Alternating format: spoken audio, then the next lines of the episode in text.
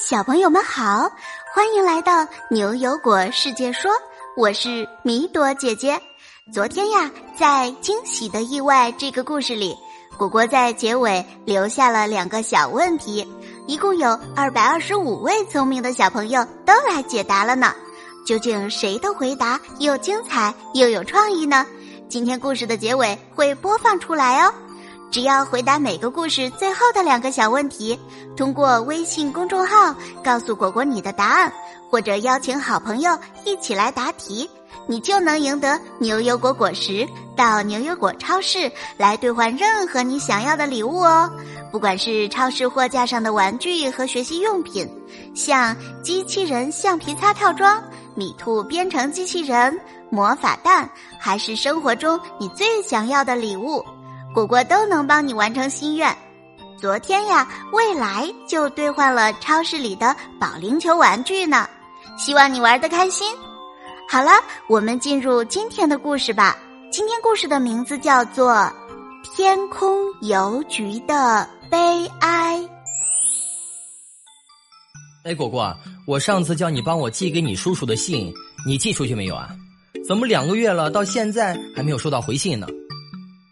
果果的爸爸看着坐在电视机前正在专心看《牛油果总动员》的果果，伸手捏住果果的小肉脸，加大了音量：“哎，果果，你是不是把我寄给你叔叔的信拿去折纸飞机了呀？”“哎呦，呃，爸，爸爸，你松手，我没有啊！”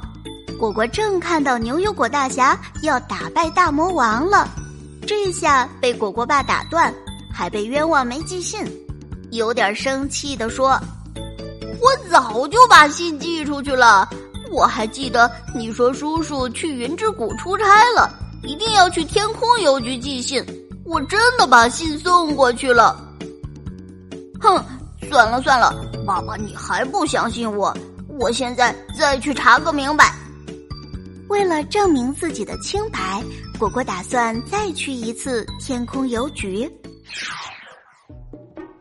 果果来到牛油果路四百一十八号的天空邮局，推门进去，只见一条条细长的腿在大厅里走来走去。这里呀是牛油果市专门寄信给云之谷的天空邮局。这里的邮递员呢都是长颈鹿，它们是陆地上最高的动物，脖子和腿都特别长。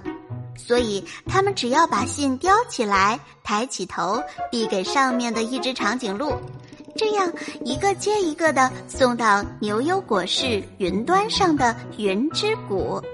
果果看到前面咨询台那儿有只长颈鹿，腿上还挂着粉红色的名牌，上面写着“前台露露”。于是他连忙走过去，拿起咨询台专用的小喇叭。抬头朝上喊：“您好，露露阿姨，我有个问题要问您。”只见一位优雅的长颈鹿女士缓缓的把头低下来，对着果果微微一笑，说：“你好啊，小朋友，请问你有什么问题？”没等露露说完，果果就着急的说。你好，我两个月之前来这里寄了一封信，但是好像还没寄到。你们是不是把信给弄丢了？请帮我查查吧。谁知听到问题，露露没有回答，而是直接打开了自己身后的柜子，里面堆着小山一样的信件。小朋友，真。真不好意思啊，别说是两个月之前，就是半年前的信件，也还没来得及送出去呢。实在抱歉，一直没来得及通知你们。果果看见足足有三个自己那么高的信件小山，疑惑的举起手里的小喇叭，对露露喊：“啊，怎么会这样啊？长颈鹿们都集体请假回老家了吗？”半年了，也该回来了呀。露露指了指在边上的梯子，示意果果往上爬。果果呼哧呼哧的爬到了梯子的顶端。啊，原来梯子的顶端正对着露露脖子上一串美丽的项链呢，项链中间还有一颗明亮的蓝色宝石。那你看，你面前的是我们长颈鹿族的记忆宝石，里面储存着长颈鹿重要的记忆。露露靠近了果果，你看一看，或许就知道答案了。果果这才发现。宝石里闪烁着光芒，瞬间被一片辽阔壮丽的草原包裹了。这里的太阳即将落山，草原上笼罩着一层暖洋洋的金光。几只长颈鹿正咀嚼着树叶，相互嬉戏打闹。我们长颈鹿的老家在非洲的草原上，我们平时一般吃树叶、小花。还有水果，长颈鹿里呢也分有不同的种族。我的很多同事也来自不同的地区，不同的种族。比如啊，我就是马赛族的，来自非洲的一个叫做肯尼亚的国家。我们工作日来牛油果市上班，周末就通过任意门回到草原老家，生活悠闲而充实。哇！原来你们长颈鹿家族那么兴旺啊！还在非洲不同的地方会有不同的长颈鹿呢。可没想到，露听到果果说这话，突然哽咽了起来。他的眼睛里瞬间盛满了眼泪，长长的睫毛挂上了晶莹的泪珠。果果看见露露情绪突然有点失控，连忙看向宝石。只见宝石里原来的景象消失了，草原逐渐变成一块块整齐的种满庄稼的田地，还有很多穿着迷彩服的人拿着长长的猎枪走来走去。只听见枪声忽然传来，长颈鹿们惊慌的四处跑散，很快，眼前一只长颈鹿都没有了。你，你都看到了吧？因为人类开发耕地，我们能生存的空间越来越小了。还有猎人捕杀我们当做食物，我们活下去也变得越来越艰难。露露越说越伤心，身体控制不住的站立起来，一下子碰倒了装着信件的小柜子。里面的信件哗啦啦一下全都掉了出来。果果站在小梯子上，看着露露伤心的样子，自己也惊慌的差点站不住了。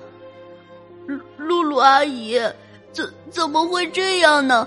我最喜欢长颈鹿了，我以为大自然里的长颈鹿都生活的快快乐乐的呢。你不知道吧？我们长颈鹿的数量。已经越来越少了，光是一九九八年到二零一三年，我们非洲长颈鹿的数量已经减少了百分之四十三。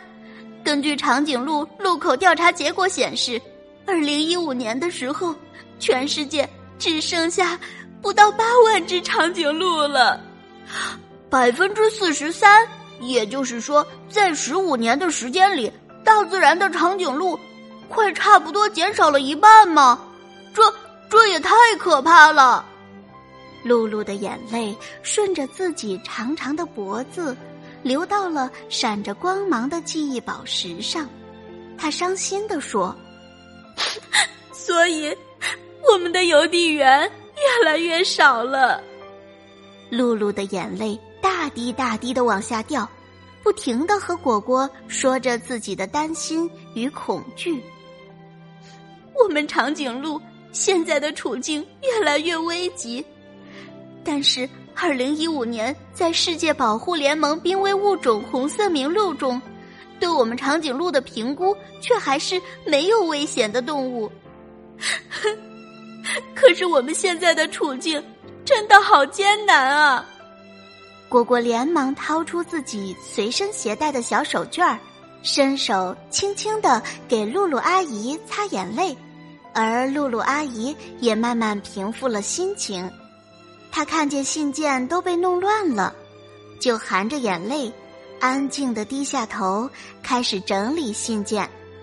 果果看了，心里难受的不得了，赶紧爬下梯子，急忙跑出了天空邮局。他心想着要赶紧去找博士商量，到底怎么样才能保护这些温柔的长颈鹿朋友们。好了，天空邮局的悲哀这个故事就到这里。现在呀，果果要请教小朋友们两个小问题哦。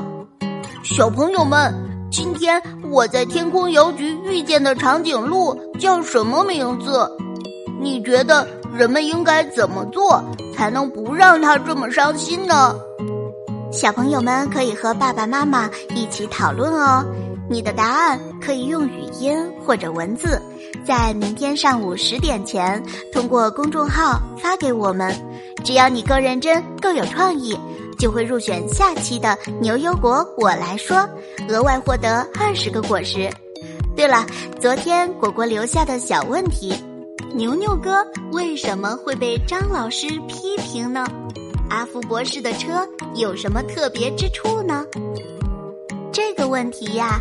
腾腾、妍妍、金哲、西西、萨米等二百二十五位小朋友都给出了自己的答案。我们最后来听听薛晨、天乐、莎莎、齐安、静婷和丽雪是怎么说的吧。因为牛牛哥在上课和果果小声谈话，所以被张老师批评了。阿福博士的车是可以被降解的，降解的意思呢，就是可以被自然吸收。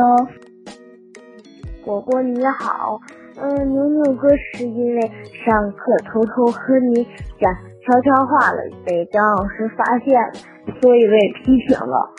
嗯，阿福博士的车是用可降解的材料做成的。所以，这种可降解材料在使用过后也能很快的把它降解掉。果果，牛牛被张老师批评是因为牛牛在在给你讲谎话。呃，博士的车是可以降解的一种车，这样就可以不污染大自然了。这辆车大部分零件都是用聚乳酸亚麻等物质材料做出来的。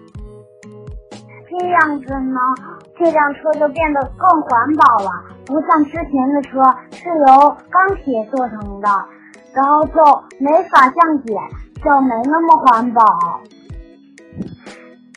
阿福博士的车是可以降解的车，它是用聚乳酸还有亚麻制作的，还有。牛牛哥为什么被张老师批评？因为他和果果上课偷偷讲话。你们听得很仔细哦。牛牛和果果上课讲小话，所以被张老师批评了呢。阿福博士的车，其中的一些零部件是用聚乳酸、亚麻等可以被降解的材料做出来的。降解材料的广泛应用。可以让我们的生活环境更加绿色环保哦！恭喜你们额外收获了二十个牛油果果实。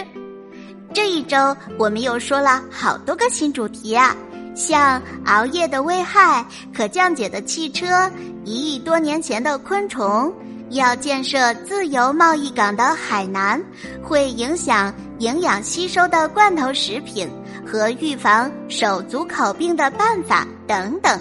恭喜你们又收获到了新知识，周末的时候可以和爸爸妈妈做一个小整理哦。我们这周日不见不散哟。